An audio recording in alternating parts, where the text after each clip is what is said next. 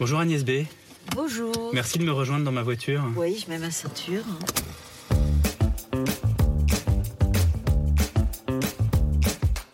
Bonjour, je suis Pierre de Villeneuve et je vous embarque sur les chemins de la réussite à la française. Bienvenue dans En route avec, on part en balade à travers les lieux symboliques qui ont marqué mon invité, qui raconte son succès, son parcours. Aujourd'hui sur le siège passager, Agnès B, une créatrice à part.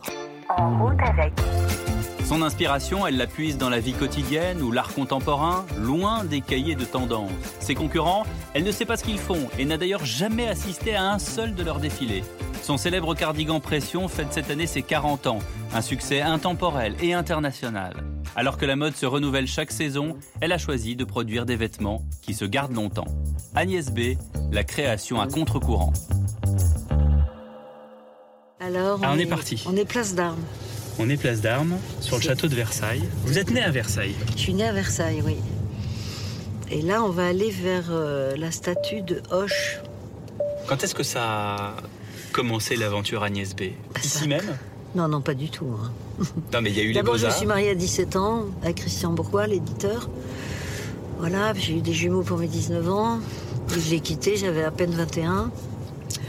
Et puis, j'avais pas du tout d'argent, alors je m'habillais au copus presque. euh, J'avais pas du tout d'argent. J'avais une paire de bottes de cow-boy que je mettais toute l'année.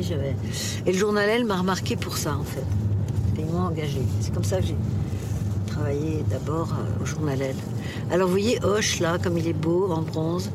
Et ça, je crois que ça m'a inspiré dans les vêtements que j'ai dessinés. J'ai fait beaucoup de vêtements inspirés du 18e et je le trouvais quand même très beau et je pense que je le trouvais même sexy sans savoir que c'était ça.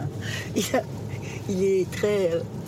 Euh, il a très joli, une petite veste à col montant comme ça, haut et une culotte aux genoux.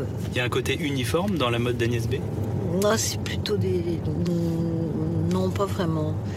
Parce que là, il est habillé comme au 18e siècle, ce qui était vraiment la- le moment le plus beau pour les hommes, à mon avis. C'est-à-dire que 18e. les hommes ne savent plus s'habiller aujourd'hui? Ah si, si, quand même, mais je trouve que c'était beau cette mode-là, même pour les filles, oui. Le 18e, c'était beau. On descend le boulevard du Roi, on arrive rue de la Paroisse, et là, on tombe sur, tiens, la boutique Agnès B, qui est en ravalement, je savais pas. Comme ça, moi, vous on la a fait une boutique, oui. on- euh, je suis venue il y a une semaine, il n'y avait pas encore ça. Et c'est la boutique Agnès B de Versailles. Il y a écrit Agnès B Versailles, là, voilà. Avec ma robe faite. Vous voulez dans- leur faire un petit coucou, ils vont être surpris. Ça va?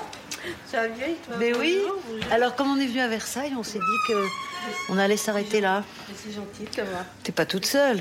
Si je suis toute seule. T'es le toute lundi. seule. Le lundi, oui. Ah, le lundi, mais ça doit être voir. hein. Ça va. Ça va Ça va, oui. Et on a quelques clients qui passent. Voilà. Oui.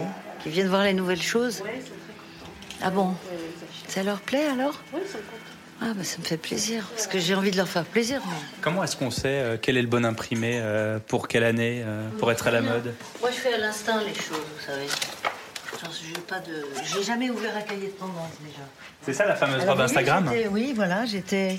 Cet été, j'étais à Florence. Alors, du coup, il y a des photos de Florence, il y a un peu de tout. Fucking c'était C'est un peu vulgaire, qui- non Non, mais j'avais mis ça parce que les chiens avaient l'air de tellement s'embêter. Ils étaient là. Ah, c'est les chiens. C'est les chiens. Mais alors, elle s'est retrouvée plus loin, la photo, mais c'est eux qui s'ennuient. Là, les deux. alors, il y a, bon, il y a Pasolini, il y a des trucs que j'ai pris dans la rue là-bas. Mais alors, ça se porte avec une ceinture parce que c'est plus joli comme ça, voilà. Bon, alors, Moumouche, t'es contente qu'on soit passé quand même Mais oui, oui, oui. Moi aussi, je suis contente de te voir. Mm. Je Oui, la connais depuis qu'elle a Euh, 9 ans et demi. 9 ans et demi. Voilà. Voilà. Donc, c'est une, une longue histoire. Voilà. Voilà. Au revoir, bonne journée.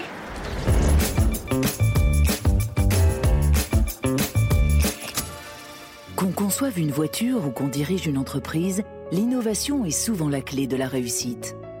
Pour accompagner les entrepreneurs, Peugeot a créé la nouvelle Peugeot 508, une berline radicalement différente et audacieuse.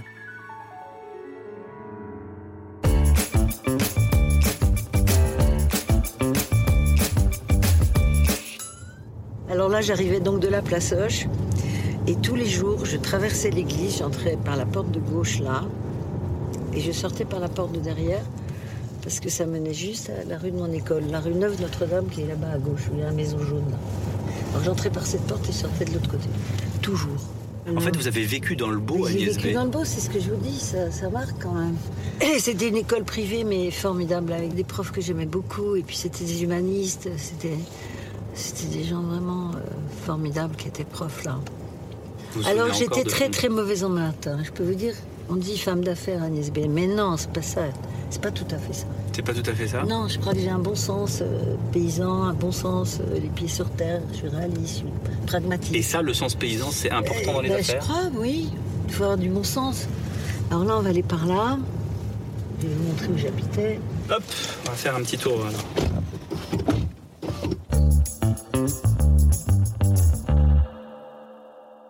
On s'est arrêté, Agnès, devant euh, un endroit particulier, puisque c'est là où vous avez vécu. Oui.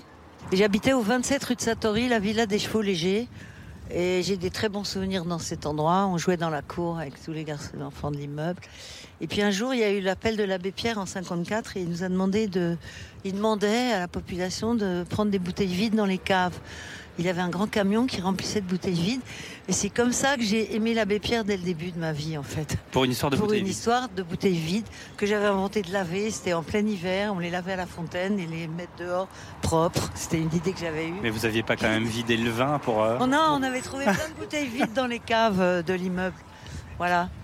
Alors on les... c'est comme ça que j'ai connu l'abbé Pierre et que j'ai voulu après le rencontrer beaucoup plus tard. Et qu'est-ce qui s'est passé Vous l'avez rencontré vraiment Ben, je l'ai rencontré beaucoup plus tard parce que le journal Elle m'avait demandé euh, est-ce qu'il y a une personnalité que vous aimeriez rencontrer? Et Il pensait que j'allais dire Saint-Laurent ou je sais pas qui.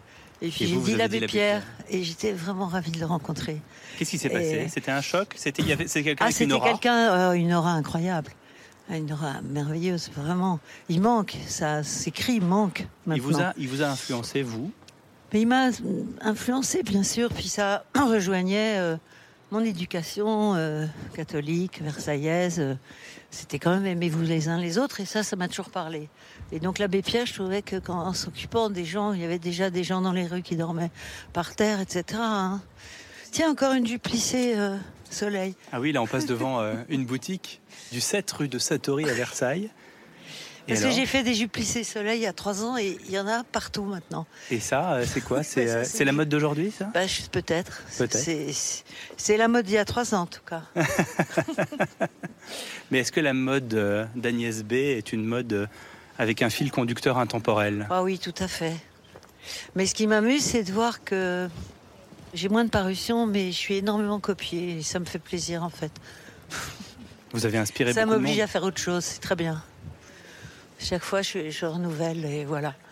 C'est comme ça. Là, j'allais au Beaux-Arts dans cette, euh, ce bâtiment rose là. Ouais. J'allais dessiner euh, jusqu'à 9 heures par semaine là, en plus de l'école. Ça faisait 3 heures certains jours, 2 heures d'autres jours. Voilà. Mais j'adorais être là-bas, être là. C'était l'endroit le plus tranquille dans ma vie. à ce moment-là. Les écrivains ont le syndrome de la page blanche. Est-ce que ça existe aussi quand on est dessinateur de mode quand on est, euh, Non, j'ai pas du tout ça. Moi, j'ai des idées qui m'arrivent comme ça, je les prends au vol et c'est comme ça. J'ai pas tellement de panne de création, c'est pas du tout comme ça. C'est qu'il faut plutôt en enlever. On en fait presque trop. Voilà. Mais on les garde pour la saison d'après. Est-ce qu'on se dit, euh, tiens, cette année, on va faire, je sais pas moi, j'invente, hein, mais euh, des jupes plissées rouges et puis des leggings noirs et puis il faut qu'on s'en tienne à ça ou est-ce que tout d'un coup, si vous avez envie de faire autre Non, chose, mais- faites autre chose? Vous savez, il suffit, j'ai fait des. Jane s'était acheté, Jane la chanteuse que j'aime beaucoup, qui est vraiment Jane, formidable, ouais. Mm. Jane. Elle s'était acheté une robe noire à col rond blanc dans ma boutique et ça Ouais. a fait une traînée de poudre. Tout le monde a eu des cols ronds blancs. Je les ai vus à la télé, les... tout le monde, les journalistes, les... je sais pas, dingue. C'était il y a deux ans ça. Donc c'est marrant. ça m'encourage en fait.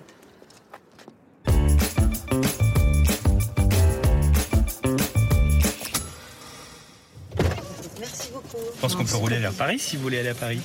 On va rue du jour alors. On va rue du jour alors. D'accord. Et comme ça, vous me parlez un peu de l'entrepreneuriat. Oui, c'est ça. Voilà. Mais alors justement, ce qui est intéressant, c'est que j'ai- pas de styliste en fait. Et je dessine tout moi-même et je mets mon... je peux pas mettre mon nom sur un truc que j'ai pas dessiné. Mais à propos de l'entrepreneuriat dont vous me parliez tout à l'heure, euh, j'essaie de montrer de- le travail d'autres stylistes avec leur nom. Et comment on fait? Donc à chaque défilé, euh, sauf cette fois-ci parce qu'on se rodait au fait de faire hommes et femmes en même temps, depuis plusieurs années, j'invite un jeune styliste à montrer son travail sur 6-8 passages au début du défilé. Et c'est ma manière d'essayer de les lancer avec les journalistes. C'est pas facile tout ça. Donc c'est euh, un styliste par défilé? Oui, on en ajoutait, oui. Qu'est-ce que vous donneriez comme euh, conseil aujourd'hui aux, gens qui se lancent dans la mode? Bah, Il faut déjà pas avoir la grosse tête, il faut être prêt à bosser beaucoup, et il y en a hein, qui se donnent du mal. Ça demande beaucoup de travail, hein, parce que on part d'un dessin, bon, faut faire le dessin, il faut trouver le tissu, il faut que le tissu soit bien, et après, il faut travailler la coupe. C'est-à-dire, euh, on essaie une toile épinglée, ou on l'a fait, ça dépend. Moi, j'ai jamais fait les toiles. Euh, j'ai toujours, fait avec des toilistes avec qui je m'entends bien. Après, on corrige la coupe euh, du vêtement. Après, on fait le vêtement. On voit s'il est bien. On refait des retouches. C'est très long un modèle à faire, toujours. Pour que ça soit bien au point, que ça aille à tout le monde. Par exemple, je dis toujours, est-ce que tu peux embrasser? Lève les bras. Alors, en général, quand c'est pas bien coupé, ben, la veste monte. T'as les épaulettes qui montent au-dessus des bras, des épaules. euh, C'est terrible. Je sais qu'il faut pouvoir bouger dans une veste parce que j'en vois qui, dont la veste, en effet, reste suspendue. Dès qu'on lève les bras, ça va pas du tout. Donc la coupe, c'est très important. Et la matière. Et je pense qu'on fait jamais un beau vêtement dans un tissu moche. Comment est-ce que vous expliquez qu'il y ait des marques comme la vôtre qui perdurent, qui sont connues dans le monde entier, et d'autres qui marchent quelques années, puis après ça s'arrête? C'est comme parce que nous, nous, c'est une maison, enfin, je sais pas, on dit que c'est une société familiale, puisqu'elle nous appartient encore.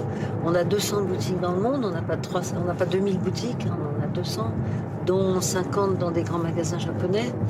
On est très apprécié au Japon parce qu'ils ils ont un goût assez. euh, ils aiment la pureté, la simplicité, le raffinement, euh, les belles matières. euh, et on doit, on doit être à la deuxième au moins génération. Et maintenant, les garçons de 18 ans, ils veulent la casquette Agnès B au Japon. C'est rigolo. On a vendu 6000 casquettes euh, cet été en deux mois, euh, en, en deux semaines plutôt. On n'en revenait pas. Et c'est la jeunesse qui s'empare d'Agnès B maintenant. Ça me fait plaisir, moi. Qu'est-ce que c'est la pièce phare Agnès B? C'est le cardigan pression. On va fêter les 40 ans du cardigan pression au mois de septembre, là, octobre. Oui. Vous avez été copié plein de fois. Ah, mais énormément, énormément. Ouais. Qu'est-ce que vous pensez de H&M, Zara, euh, toutes ces fringues à bas Vous prix savez, ils vont acheter plein de vêtements dans les boîtes et après ils s'en inspirent beaucoup. Ils prennent pas de beaux tissus, enfin tout ça, bon. Mais il y a des gens qui sont ravis d'aller faire du shopping là-bas et en effet, les gens jeunes, euh, peut-être que c'est. Ça a le mérite d'être pas cher quand Ça a le même. mérite d'être pas cher, mais c'est éphémère. Mais je pense qu'avec l'écologie et tout, de plus en plus, les jeunes vont comprendre que la surconsommation de tout, ça, ça abîme la Terre, ça abîme la planète, tout simplement. Donc il vaut mieux Moi, je fais des acheter. vêtements, j'ai un manteau, là, je crois qu'il y a 10 ans que je l'ai au moins. Ouais. Je l'avais laissé dans l'armoire un moment, puis je l'ai remis, voilà. C'est comme ça. Vous aimez les objets qui restent. Bah, que ça... oui, C'est presque paradoxal quand donne. on, Bah oui, je quand on sais. renouvelle chaque année. Je sais, mais en même temps, euh, les, clientes, les clients comprennent et ils savent pourquoi je fais ça et, et moi aussi. Voilà. Je sais que c'est. J'ai envie d'être euh, contente de ce que je fais, que les gens soient contents. J'ai envie de leur faire plaisir. C'est vraiment ça. Quand vous avez débarqué en 76 avec votre boutique, euh, vous aviez quoi en tête en- Vous aviez. euh, De faire différent d'ailleurs. mais, Parce que. mais alors c'était quoi le ailleurs? Il y, avait, il y avait quoi? Il y avait, Bah, il y avait. il y avait Dior, Saint Laurent, il y avait Chanel, il y avait. Ça, c'était la haute couture. ça, c'était la haute couture. Et, Bon. et à côté, Et entre les deux, il y avait Prise Unique où il y avait des gens formidables C'est ça. de Maïmer Dodin, de Nice Fayol. Voilà. là, qui sont devenus après Mafia, l'agence Mafia, bah, elle, elle faisait prise unique et moi, le peu d'argent que j'avais, si je m'achetais un truc ailleurs qu'au plus, c'était à prise unique à ce moment-là. Mais entre les deux, il y avait rien. Il y avait prise unique style à Prise ou Saint Unique. Laurent, mais il y avait eu rien entre les deux. Il y a eu Dorothée Il y avait- Biss, il y a eu ici, il y a eu Emmanuel Kahn, il y avait quand même des gens, il y avait Christiane Bailly. il y Donc avait- c'était le début de ce qu'on appelle aujourd'hui le début, prêt-à-porter. Voilà, exactement.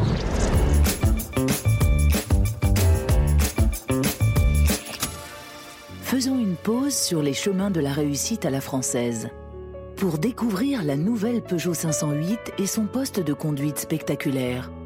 Volant compact, combiné numérique, écran tactile 10 pouces et caméra infrarouge de vision nuit, de quoi reprendre la route en toute sécurité. On redémarre? En route avec la nouvelle Peugeot 508.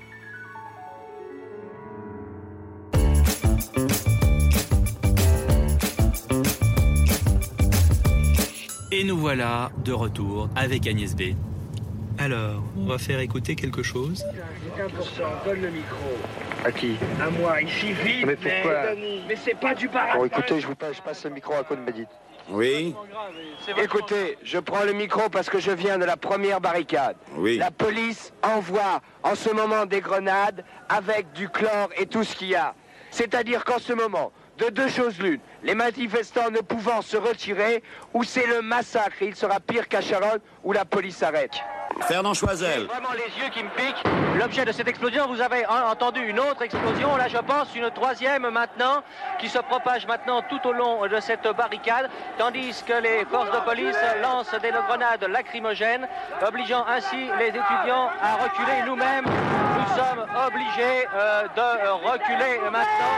Bien, dites-moi, je sais bien qu'il ne faut pas être pessimiste, mais enfin, avec ces jets de grenades, avec, euh, avec ces affrontements qui ten- ont tendance à se multiplier, je voudrais signaler à tous ceux qui nous écoutent qu'il y a un centre de soins pour les étudiants blessés qui se situe 4 rue 4 Fages, Paris 5e. On est en mai 68 Oui. sur Europe numéro 1. Exactement, parce que moi j'écoutais. Moi j'étais à Paris en 68. Mes parents ils étaient à côté de Versailles. Ils voulaient que je quitte Paris. J'étais avec mes jumeaux qui avaient 8 ans, 7 ans.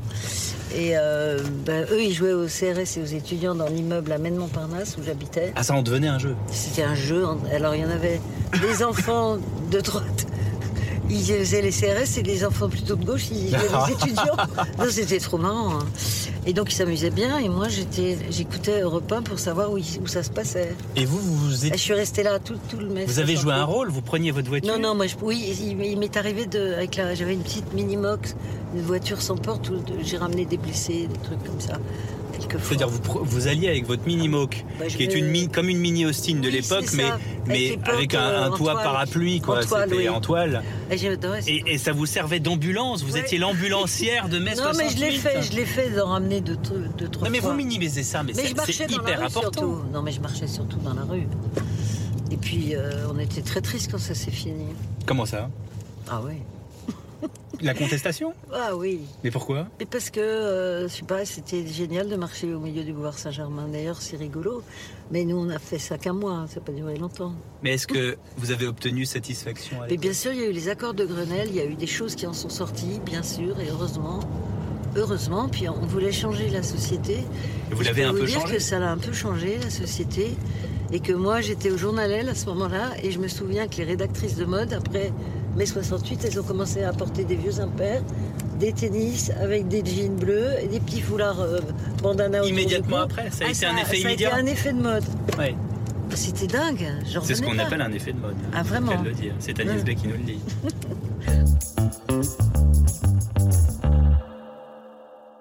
Et nous voilà de retour avec Agnès B. Bonjour, monsieur Magnin. Oui, bonjour. Agnès B, pourquoi est-ce que vous avez choisi euh, André Magnin en tant qu'invité Bonjour André, parce que j'aime beaucoup André, que c'est un ami euh, euh, dont j'admire le travail euh, formidable. C'est le spécialiste de l'art africain contemporain. C'est grâce à lui que j'ai connu beaucoup d'artistes africains à cause de l'exposition Magicien de la Terre qui avait eu lieu en 80. Quoi, André 12, 13 89. 9 même, 89. Voilà, alors euh, j'ai beaucoup d'estime, d'amour et d'amitié pour toi, André. Voilà. Oh, pour ça que tu es là. comme c'est mignon, comme c'est. Pour vous, André Magnin. Agnès B, ça représente quoi? Ça représente qui? Euh, Moi, je voulais pas être Agnès là. B. Ah bon Oh, Elle voulait pas être là, donc euh, coup- coupez, le, coupez le son. Bah, J'enlève elle, mon oreillette. elle fait mine de pas entendre. Euh, ben vous savez, euh, vous savez, euh, euh, euh, il y a une phrase que j'adore d'Agnès. Elle me dit souvent, euh, André, heureusement qu'on ça. Vous voyez? Heureusement qu'on qu'on ça. Qu'on ça, oui. Heureusement qu'on ça. mais oui, heureusement. Voilà, qu'on ça. heureusement qu'on ça. Alors vous savez, euh, dans le A, il y a Agnès, il y a André, il y a art, il y a amour, il y a Afrique, il y a euh, plein de choses comme ça. Et Agnès, c'est une femme libre, une femme bienveillante, une femme curieuse, une femme croyante, pleine d'amour pour sa famille, pour son travail, pour l'art, pour les artistes, pour la photographie. Enfin, euh, comment, Non, ne pas, plus. comment ne pas aimer non. Agnès Comment ne pas Non, aimer moi, Agnès pas. Je trouve ça pas bien. Ouais, non, ah, c'est- pas bien ce que je dis Si, si, c'est trop bien, je pense. Il y, a des, il y a des gens qui n'aiment pas les compliments, qui n'aiment pas les, les flatteries. Oui, et- oui, ouais, mais je- elle sait que c'est Oh. sincère, c'est pour ça que ça la gêne. L'art africain, c'est une spécialité Ouais. euh, très, très particulière. en voyageant, en m'immergeant en Afrique euh, longtemps, euh, peut-être allé là-bas 300 ou 400 fois, je ne sais pas, depuis 30 ans maintenant. D'abord, on ne savait rien jusqu'en 89 de ce qui se passait euh, en, en Afrique, dans, pour ce qui concerne l'art. Pour la musique, oui, mais pour l'art contemporain, rien. En s'immergeant en Afrique, j'ai ré- réussi à rencontrer des artistes. Et puis, vous savez, quand on connaît l'Afrique, on s'aperçoit qu'on rencontre les artistes par la rue, par la rumeur, euh, pas par les écoles, ni Mhm. par les musées, parce qu'il n'y en a pas. Euh, et, et- et curieusement, euh, Agnès, elle s'est intéressée à, à- à des artistes de grand savoir. Boabré, c'est un encyclopédiste. Euh, par le politique, Samba est politique. King Ellis, c'est un visionnaire. Euh, Malik, c'est la photographie de la jeunesse, de la liberté, de la danse, qui déferle partout dans le monde à la même époque, dans le début des années 60. Keta, c'est l'élégance. Et donc, ça en dit beaucoup. Odjekere, c'est les savoirs millénaires et, et les coiffures. Et donc, tout, tout, toutes ces, tous ces adjectifs, ces qualificatifs, en fait, sont, correspondent parfaitement à, la curiosité d'Agnès, l'encyclopédisme, le politique, la vision, euh, la beauté, euh, l'élégance, euh, les savoirs, etc. Donc, euh, tout ça, en fait, on s'est on rejoint, quoi, encore une fois. On n'arrête pas de se rejoindre, en fait. J'aime bien quand tu parles de ton travail et de nos affinités. On arrive rue du jour, aux trois rues du jour. Exactement. Tu veux que je te prenne une chemise, André Ou un pull? Ah, tu me prends tout ce que tu veux. Ah, hein, ben tu je te prends euh. quelque chose. Ça me fait plaisir. Ça fait une occasion de te faire un cadeau, voilà. Oh, C'est sympa. Alors, je fait- t'embrasse tu, fort. tu me fais toujours des cadeaux, on se fait toujours Oh, des cadeaux. mais j'aime bien faire bon. des cadeaux. C'est trop bon. Merci André Bon. Magnin d'avoir été avec nous. Plaisir, plaisir. Magnin, Formidable spécialiste de l'art africain. Le 3 rue du jour, c'est là où tout a commencé. C'est à Bouticom. Voilà, on arrive chez vous, Oui. la maison mère. On arrive euh, au 6 rue du jour. Là, c'est la femme, mais on a commencé tout au 3 rue du jour, où est la boutique Homme? Voilà. En face de l'église Saint-Eustache, euh, cette petite rue que j'aime énormément. Un dernier euh, conseil pour la route pour ceux qui suivent Oui. votre chemin. Mhm. Qu'est-ce que vous leur diriez comme ça de but en blanc? Suivez Euh, votre Soyez vous-même, surtout. Soyez vous-même. faut être soi-même dans ce métier. faut pas regarder ce que font les autres. faut pas regarder les cahiers de tendance. Faut... Si on veut être styliste, il faut être soi-même, c'est sûr. Bah, merci beaucoup Agnès De B rien. de nous avoir accompagnés. Merci à vous. C'était une belle promenade. Merci beaucoup.